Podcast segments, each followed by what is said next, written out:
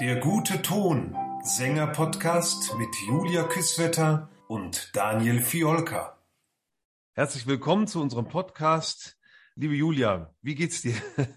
Hast du die Willenskraft, unseren Podcast durchzustehen heute? Ja, selbstverständlich. Mit dir habe ich immer die Willenskraft. Diese Podcasts ja, sind ja nicht nur durchzustehen, sondern sind eine große Freude. Heute fühle ich mich ein bisschen flau im Magen. Wir haben es im Vorfeld schon gesagt. Corona scheint vorbei zu sein, hoffen wir mal. So ganz glaube ich noch nicht dran, aber man holt sich alles weg, die Masken fallen und die anderen Viren schlagen wieder zu. Ich wünsche dir gute Besserung. ja, danke, vielen Dank.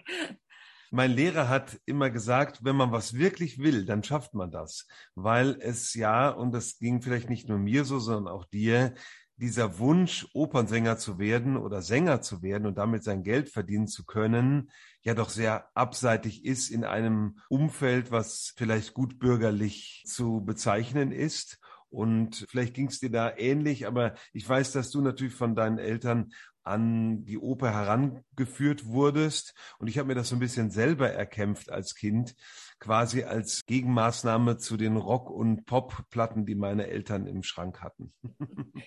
Ja, also tatsächlich gab es bei meinem ersten Gesangslehrer auch einen Spruch, den er immer gesagt hat, den ich mir manchmal auch ausleihe heutzutage. Und das ist, man kann den Hund nicht zum Jagen tragen. Ich habe diesen Spruch tatsächlich ein paar Mal gesagt bekommen, weil ich als 16-jähriger Teenager, als ich angefangen habe mit Gesangsunterricht, sehr, sehr schüchtern war und mir das alles furchtbar peinlich war und ich dann eben sehr verhalten und oft nicht so richtig, also doch, ich wollte innerlich eigentlich sehr, aber ähm, ich habe mich das nach außen nicht getraut und da kam dann manchmal dieser Spruch. Ja, er hat sehr recht. Also später dann, als es dann sehr gut lief und ähm, sich auch so eine Freundschaft entwickelt hat zwischen den zwei Familien, auch meine Eltern haben sich mit meinem Gesangslehrer öfters getroffen dann, mit seiner lieben Frau. Da hat er mir erzählt aus seiner Vergangenheit aus den 60er Jahren. Er war an der Stuttgarter Oper engagiert, zusammen mit Fritz Wunderlich. Davon hat er immer ganz begeistert erzählt. Und er sagte aber eben auch für ihn, er kam so aus einem religionsnahen Haushalt. Seine Frau ist Pastorentochter dann auch gewesen. Und für ihn war, oder für seine Eltern vielmehr war das so, Sänger sind fahrendes Volk. Da hatte er große Schwierigkeiten. Ich hatte tatsächlich durch meinen sehr opernaffinen Vater nicht solche Schwierigkeiten. Allerdings, also das muss ich hier an der Stelle auch sagen, mein Vater war Arzt und insofern eben fachfremd. Ich musste sehr, sehr viele Expertisen einholen. Also ich musste auf Deutsch gesagt Kreti und Pleti vorsingen als Jugendliche, weil mein Vater immer wieder hören wollte, dass das Bestand hat, dass das was taugt und ja, also dass ich doch Talent hätte, und ich glaube, es wäre anders gewesen, wenn mir nicht all diese Experten oder sagen wir mal, lassen wir mal dahingestellt sein, vielleicht auch manchmal Unexperten, nicht bescheinigt hätten, dass das irgendwie schon Hand und Fuß hat. Aber trotzdem ist es ja, also selbst aus meiner Perspektive heute, immer noch etwas Unfassbares, dass man so einen Weg angeht. Ja, man hat vielleicht diesen Willen oder diesen Drang, sich ausdrücken zu wollen über seine Stimme, über den Gesang, weil man diese Musik vielleicht auch so schön findet, weil man sich in ihr wiederfindet und damit dann nachher Geld verdienen zu können das sind ja so viele Schritte, die man dann machen muss. Und die müssen ja auch alle immer gut gehen, in Anführungsstrichen, dass man auch den nächsten Schritt gehen kann. Also ich brauche erstmal einen guten Anfangslehrer, dann darf mich der Lehrer auf der Hochschule auch nicht versauen, dann muss ich irgendwie den Agenturen vorsingen. Und dann muss mich ein Theater noch auswählen. All das erscheint mir auch manchmal so in der Rückschau immer wie ein großes Wunder, aber ich möchte es auch ein bisschen so einer Willenskraft zuordnen, muss ich sagen, die ich immer so in mir getragen habe, weil ich das wirklich ganz unbedingt wollte. Auch da wunderschön, mein, mein wunderbarer erster Gesangslehrer Traugott Schmoll in Tübingen. Also ich muss ihn hier einfach nochmal nennen, verdanke ich eigentlich alles. Also ohne ihn wäre ich nicht hier der hat auch eben immer gesagt, es ist so ein Konglomerat an glücklichen Inzidenzen. Also es, mhm. man muss einfach auch Glück haben. Also er hat gesagt, ja, gut sein alleine. Ich weiß noch, dass ich, wir hatten dann diese Diskussion, als ich dann auch ähm, von ihm wegging, um Gesang zu studieren, dass ich war damals als junge Sängerin der Überzeugung, na ja, wenn man nur gut genug ist, dann schafft man das schon. Und er hat schon auch gesagt, ja, gut genug sein, das ist das eine, aber eben zur rechten Zeit am rechten Ort. Und ich denke, wir beide waren oft genug zur rechten Zeit am rechten Ort. Ich denke aber, dass wir beide auch schon erlebt haben, zur äh, unrechten Zeit am falschen Ort gewesen zu sein. Ich denke, ohne blutige Nase hm. geht es nicht. Und ich muss auch sagen, ich finde es sehr, sehr schön, dass so eine neue Sängergeneration auch heranwächst, die freier über Scheitern auch spricht. Also ich habe neulich zum Beispiel mit äh, Asli Grigorian ein, ein, ein wunderbares äh, Porträt gesehen, wo sie eben auch über Stimmkrisen und über Unglück bei Vorsingen oder solchen Dingen spricht. Das heißt, ich glaube, ähm, also ohne eine hohe Frustrationstoleranz geht es nicht. Du hast vollkommen richtig gesagt, es ist schon wie ein Wunder, wenn das alles glatt läuft. Also so erscheint es mir manchmal auch. Ich bin oft sehr, sehr dankbar wie weit ich diesen Weg als Sopranistin ja einer Sparte, die es wirklich wie Sand am Meer gibt, gehen durfte auch. Ja, und trotzdem, wenn man nicht dafür brennt, dann kann man es eigentlich sein lassen. Ich habe hier auch an der Berufsfachschule schon mal einer Schülerin gesagt, dass sie, weil bei ihr war es so, sie hatte noch später BWL studiert. Ich habe gesagt, ich wäre der Meinung, dass sie in einem anderen Fach, BWL oder Jura stand zur Auswahl, mit dem gleichen Aufwand wesentlich mehr Geld verdienen kann, zum Beispiel, vielleicht auch die Karriereleiter wesentlich höher klettern kann, je nachdem. Und dass das schon eine Überlegung einfach wert ist, wenn man nicht so für dieses Fach brennt. Man muss sehr bereit sein, für wenig Geld viel zu tun, vielen Vorleistungen zu gehen. Ich meine, bis zum heutigen Tag, wenn wir äh, ein Konzert singen und mal die Gage runterrechnen auf den Arbeitseinsatz, da kommen wir aber auf einen ziemlich mageren Stundenlohn. Ja, absolut. Da habe ich letztens was gelesen, dass irgendwie ein Musiker mit einem 6000 Euro Equipment äh, zu einem Gig, äh, für den er 300 Euro fährt, mit seinem 250 Euro Auto und 50 Euro dann dafür bekommt. Ja. Und also die, die Rechnung stimmt bei manchen Sängern natürlich nicht, aber es geht manchmal vielleicht auch darum, erstmal Erfahrungen zu sammeln, um dann mit diesen ganzen Zeilen im Lebenslauf nachher sich auf eine bessere Stelle bewerben zu können, ja, wo man diese ganzen Erfahrungen anwenden kann, um dann da reüssieren zu können, besser sein zu können und wirklich äh, durchstarten zu können. Keine Frage. Und ich denke auch nicht, dass man Sänger wird des Geldes wegen. Also ich bin jedenfalls nicht Sängerin geworden wegen des Geldes. Mhm. Und du nix gerade, ich glaube, du auch nicht. Nee, das war nicht der erste Antrieb, aber es ist schön, wenn es klappt, natürlich. genau, und da wollte ich jetzt nämlich auch zu sprechen kommen. Man hört ja so oft, ach, du hast es ja so gut, du hast dein Hobby zum Beruf gemacht. Und das ist genau der springende Punkt. Wenn ich meiner Leidenschaft so viel Raum in meinem Leben einrichte, Ann-Sophie Mutter hat es in der Corona-Zeit so schön gesagt, als sie zusammen mit Christian Gerharer vom Verfassungsgericht geklagt hat. Sie hat nämlich gesagt, wenn du dein ganzes Leben lang, den ganzen lieben langen Tag in dieses Metier investierst, dafür brennst, dafür deine Gesundheit, deine Psyche, alles hergibst, dein ganzes Herzblut. Ich hm. weiß leider den genauen äh, Wortlaut nicht mehr, aber das war sinngemäß das, was sie sagte dann hat das eine Daseinsberechtigung und dann muss das relevant sein. Und jetzt wieder zurück, eben wenn ich meine Leidenschaft zum Beruf gemacht habe, dann ist es eben kein Hobby mehr. Und dann muss es adäquat entlohnt werden, weil es ja auch auf einem höheren Niveau geführt wird als ein Hobby. Mhm. Ähm, das kann ja gar nicht anders sein. Also insofern, ich hoffe mal sehr, dass der Arzt oder der Rechtsanwalt, die mich beraten, dass die ihren Beruf auch gerne machen und dass die so gesehen auch ihre Leidenschaft zum Beruf gemacht haben. Ja, manchmal ist dieser Begriff Beruf einfach damit verknüpft, dass man sich abplackern muss und etwas ungerne macht und dafür Geld bekommt, um dann das zu tun, was man gerne macht. ja, ja, ja, definitiv. Aber es kann und sollte durchaus auch anders sein. Also, und ich meine, ich denke, das kennen wir beide ja auch. Also manchmal sitze ich da in Probensituationen oder in Konzertsituationen und denke mir, ach, lieber Gott, vielen herzlichen Dank. Es ist das Schönste, was man machen kann und ich kriege auch noch Geld dafür. Mhm, es mhm. gibt aber durchaus auch Situationen, in denen auch wir mit dem schönsten Beruf der Welt uns ablackern müssen. Ja, ja. Und jetzt nochmal auf äh, das Wort, was wir jetzt hier vorangestellt haben, Willenskraft zurückgehend. Ja, es erfordert eben Kraft, um seine Ziele zu erreichen. Und wenn man eben manchmal so in so Sommerprojekten sich dann äh, ergeht und da fühlt man sich eventuell ausgebeutet, weil ähm, ja man kaum Geld dafür bekommt, noch die Unterkunft selber zahlen muss, aber man hat vielleicht Leute kennengelernt und das auch so ein bisschen durchbeißen und Charakter zeigen. Also Ich habe mal im Vorfeld Wikipedia dazu befragt. Ne? Was gibt es denn hier für eine Definition?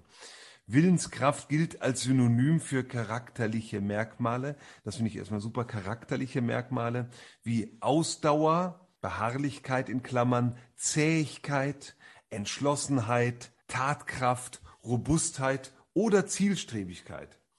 Und auch so diese Zielstrebigkeit, das finde ich super, sich so Ziele setzen und die dann zu verfolgen. Ich glaube, das gehört auch zu diesem Willensprozess. Hast du dir Ziele gesetzt? Ja, natürlich habe ich mir Ziele gesetzt. Also mein erstes Ziel war tatsächlich die Aufnahmeprüfung für ein Gesangsstudium zu schaffen. Ja, und wer mich kennt, der weiß, dass das wirklich vollkommen ohne Netz und doppelten Boden geschehen ist, denn ich bin normalerweise ein großer Planer, eine große Planerin und habe immer einen Plan B oder sogar Plan C in der Tasche. Ähm, mhm. Das brauche ich einfach so für meinen Charakter. Das ist bis zum heutigen Tag so. Und ich weiß noch, ich habe damals dann mit meiner italienischen Mitbewohnerin gesprochen, nachdem ich da dieses Vorstudium gemacht hatte in Rom und habe gesagt, also wenn das an der deutschen Hochschule nicht klappt, dann weiß ich nicht, was ich mache. Ähm, dann will ich nicht mehr leben. Und dann hat sie so zu mir gesagt, na ja, also es geht immer weiter. Ich denke auch, es wäre auch in meinem Fall weitergegangen. Aber es war wirklich so, das war so eine Etappe, das wollte ich unbedingt erreichen. Dann wollte ich unbedingt als Sängerin arbeiten. Ja, und wenn man sich solche Ziele setzt, dann beginnt ja schon dieser Denkprozess. Ich kümmere mich darum, wie kann ich dieses Ziel erreichen und setze also alles in Bewegung, damit ich diese Ziele eben erreichen kann wenn meine Gedanken jetzt ständig darum kreisen, ich möchte vorsingen gehen, was, was machen dann meine Gedanken? Die sagen als erstes, okay, ich brauche einen Lehrer oder ich muss Lehrern vorsingen oder ich möchte eben Sänger werden. Ich muss mir also viele Sachen anhören und ich beschäftige mich damit. Und so wird aus diesen kleinen Zielen vielleicht irgendwann mal ein großer Plan den man dann auch richtig verfolgen kann. Und klar, ich finde es super, was du sagst, ne? Plan B hatte ich auch immer und das rate ich auch jedem, also Plan B, C, D. Äh, ja, wobei ich muss ganz ehrlich sagen, also ich habe es genauso gemacht, wie wir es unseren Schülern hier in der Berufsfachschule immer nicht raten. Ich hatte nämlich keinen Plan B. Also klar, ich bin ein kreativer Mensch, mir wäre dann schon was eingefallen. Aber es war für mich, glaube ich, auch sehr, sehr wichtig, mich so zu verbinden, also so verbindlich zu werden mit diesem Ziel, dass ich in dem Fall eben keine Exit-Strategie hatte. Ah ja, das ist auch gut, ne? Dass man so eine Unbedingtheit da hat, dann hat man auch keinen Ausweg und muss sich noch mehr um dieses Ziel kümmern. Ja, genau. Und du hast es so schön formuliert und hast gesagt, wenn ich mir ein Ziel setze, dann bin ich im Kopf damit die ganze Zeit beschäftigt. Äh, dann versuche ich mir Szenarien zu bauen. Wie kann das gehen? Szenarien, Visionen sind wahnsinnig wichtig, dass man eben einfach auch sich sieht auf einer großen Bühne, dass man mhm. eben sieht, also wo das Endergebnis hingehen soll, damit man eben die kleinen Zwischenschritte auch schafft, wie Lehrer suchen, vielleicht auch mal Lehrer zu wechseln, wenn das notwendig werden sollte und so weiter. Und da habe ich äh, aus der Erfolgsforschung. Da wird das genauso kolportiert, dass man eben erst visionieren soll, dann sich kleine Zwischenschritte überlegen soll und der lange Atem wird propagiert. Ich meine, es ist sehr, sehr geschäftstüchtig und weit verbreitet und en vogue. Den Ratgeber, wie werde ich über Nacht berühmt? Und ich lese das immer schmunzelnd, die Buchrücken in den, in den Bücherläden, weil ich mich noch so gut dran erinnere, wie damals die berühmteste Studentin meines Professors, Violetta Urmana, zu uns gesagt hat, ja, ja, ich weiß schon, ihr träumt immer davon, über Nacht singen zu können. Und damit hatte sie den Nagel auf den Kopf getroffen. Genau so war's. Wir haben geträumt davon, über Nacht alles zu können. Und dann hat sie immer gesagt, das haben wir damals auch schon, hat nicht funktioniert. Kontinuierlich muss man dranbleiben. Und die Erfolgsforschung, die eben nicht auf dieses schnelle, hochgeschossene Bling-Bling abzielt, die sagt genau das. Man braucht einen wahnsinnig langen Atem, um seine Ziele zu verfolgen und darf sich eben auch nicht von kurzfristigen Misserfolgen oder mittelfristigen Misserfolgen kann ja auch mal sein, dass mal eine Zeit lang was nicht klappt, aus der, aus der Ruhe bringen lassen, sondern wirklich einfach immer dranbleiben. Wenn man etwas wirklich will. Du hast ja vorhin gesagt, Corona-Zeit hat so ein paar Begriffe aufgespült, ne? Auch dieses Coaching und diese ganzen Bücher. Ich meine, die waren schon vorher wirklich Verkaufsschlager, aber das hat es nochmal in die Höhe getrieben, weil jeder zur Selbstoptimierung sich aufgefordert sah. Hier und da, ja. Und äh, Coaching ist eine gute Sache und dieses Psychologische, das kenne ich auch. Das hat eine Kollegin sehr, sehr intensiv betrieben, möchte ich mal sagen. Diese Selbstimagination, dass man sich irgendwo sieht und dass es auch klappt oder man, man stellt sich schon vor, es hat schon geklappt und wie man sich darüber freut. Das sind ja alles solche Wege. Und bei ihr, weil die das so dran geglaubt hat, da hat es auch geklappt. Die hat gesagt so, ich will in Florida singen und das hat sie ein Jahr später gemacht. also das ist total verrückt jetzt, wo du sagst, die kommen so die Erinnerungen. Violetta Urmana hat damals wohl, also als Studentin, alle Opernhäuser, wo sie vorbeikam, also alle Opernhäuser, wo sie singen wollte, fotografiert. Die hatte eine ganze Sammlung von Opernhäusern, wo sie mal singen wollte. Sehr gut. Und es ist genau so gekommen. Also sie hat ähm, natürlich an der Bayerischen Staatsoper in äh, Wien und so weiter und so fort, aber in London auch. Also sie hat quasi ihre Fotos abgearbeitet. Oh Moment, ich habe die doch auch fotografiert. Was ist denn da schiefgelaufen? Vielleicht hat es dir einfach in Würzburg so gut gefallen, dass du gedacht hast, ach, Matt, brauche ich gar nicht mehr. Also das äh, Haus habe ich vorher bestimmt nicht fotografiert. Ach ey, doch, ich habe es auch mal fotografiert. Aber das war bis zu dem Umbau äh, nicht so fotogen, muss ich sagen. da haben sie sich ein bisschen vertan in der Architektur. Aber jetzt sieht's äh, kolossal aus, möchte ich sagen. Diese, diese Vorstellungskraft, also ich kann mir ja ganz viel vorstellen, aber ein Lottogewinn kann ich mir ja noch so sehr vorstellen. Vielleicht kommt er dann trotzdem nicht zustande, weil natürlich die Chancen natürlich sehr, sehr gering sind. Aber ich erhöhe meine Chancen, indem ich mir überhaupt erstmal ein Lotto loskaufe. Ja, und das machen schon mal die meisten gar nicht. Die sagen, ich habe ja noch nie im Lotto gewonnen. Ja, aber erstmal vielleicht einen Lottoschein aus. Exakt, exakt, so ist es. Und ich empfehle meinen jungen SchülerInnen auch immer, sich tatsächlich auch so eine, so eine Prüfungssituation immer vorzustellen, also mhm. also immer wie, zu visualisieren. Und zwar äh, am besten in der Reihenfolge Worst Case, mhm, mhm, Best Case natürlich, also wir wollen ja zum Erfolg und dann Middle Case, also sprich, dass man einfach wirklich auf alles vorbereitet ist, aber dass man auch eine Vision davon hat, wie es laufen sollte. Mir persönlich hat es immer sehr geholfen. Also ich äh, bin jemand, der durchaus unter Lampenfieber und Nervosität gelitten hat. Mhm, also mhm. durchaus heute auch noch, nur ähm, habe ich mich so viel damit beschäftigt, dass ich das ganz gut in den Griff kriege. Und ich weiß, mir hat das früher bei den Wettbewerben immer kolossal geholfen, wenn ich mir vorher ein paar Abende lang beim Einschlafen vorgestellt habe, wirklich so von, jetzt drückst du die Klinke runter zu Toll. dem Raum, in den du reingehst, jetzt machst du die Schritte auf die Bühne. Ja. Weil wir haben so viele Unbekannte auch oft. Also ich meine, wer hat schon die Möglichkeit, bei einem Vorsingen vorher den Raum zu eruieren, zu wissen, wo er singen wird, ja. wie das dort ist, wie das, wie das dort vielleicht klingt. Deswegen macht es schon Sinn, sich das dann wenigstens in seinem Kopf zurechtzulegen. Mhm auch wenn die Parameter dann vielleicht ein bisschen anders sind, hat man doch den Weg auf die Bühne schon ein paar Mal im Geist gemacht.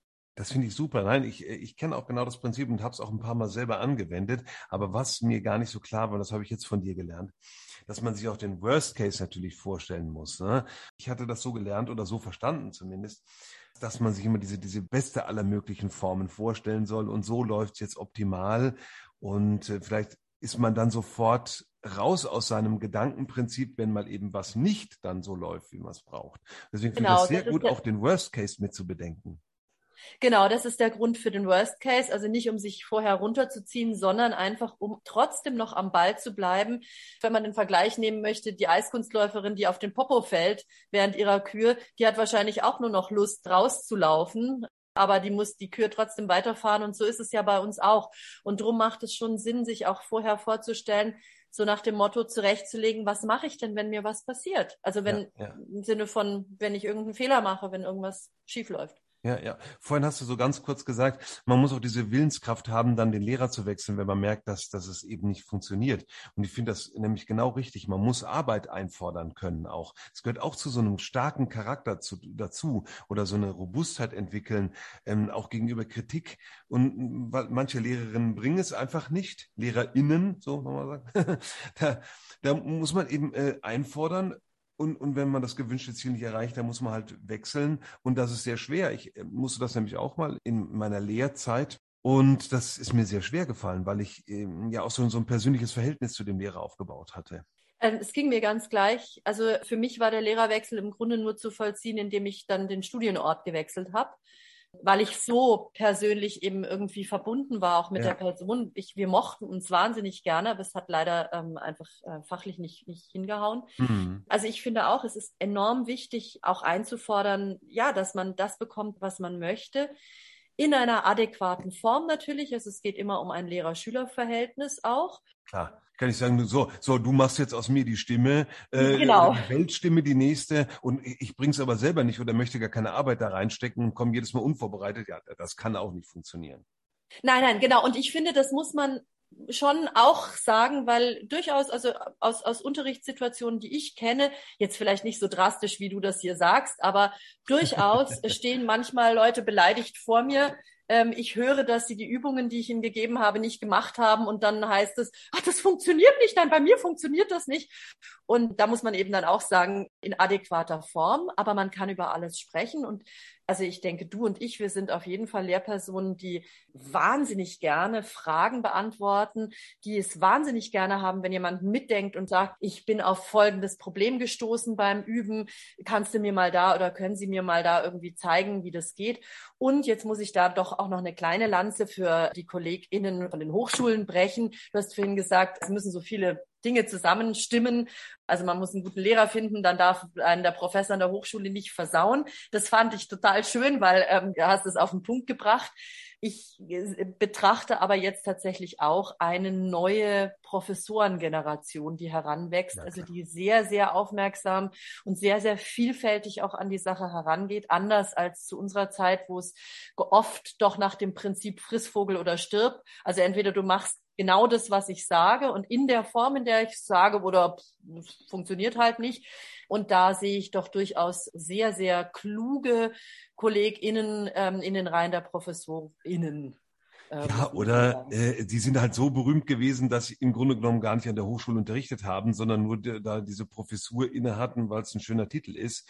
Und die, die sind alle Jubeljahre da mal aufgetaucht und äh, da habe hab ich auch schon mitbekommen, dass die Hochschulen da vermehrt hinterher sind, dass die ProfessorInnen auch ihre Arbeit da leisten, für die sie bezahlt werden und nicht schlecht bezahlt werden. Definitiv. Also da kann ich aus dem eigenen Nähkästchen plaudern, dass dem so ist und äh, dass die die, die Gremien wirklich auch danach streben und dafür sorgen, dass Unterrichte gehalten werden und dass es sehr, sehr schlecht ankommt, wenn man eben als Professor durch die Weltgeschichte reist und seine Unterricht nicht so wahrnimmt, wie es sein sollte.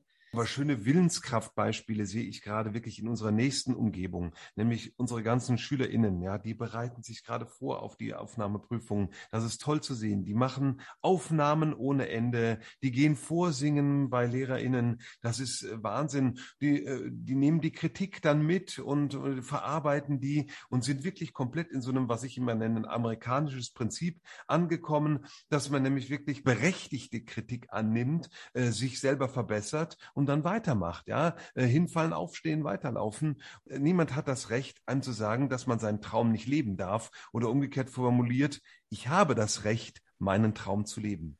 Das sehe ich bei unseren ganzen SchülerInnen richtig gut verankert schon. Das freut mich. Die knien sich wirklich alle sehr, sehr rein, um äh, ihr, ihr Plätzchen an der Sonne zu bekommen. Und dafür wünschen wir Ihnen ganz, ganz, ganz viel Durchhaltevermögen, Durchstehen und Glück am richtigen Ort. Und Erfolg. Willenskraft eben. Und Willenskraft. Hörtipp der Woche. Es gibt eine traumhaft schöne Aufnahme von der Violetta Urmana mit äh, Santuzza aus der Wiener Staatsoper, die ich damals auch gesehen habe. Das war der Podcast Der gute Ton. Danke fürs Zuhören.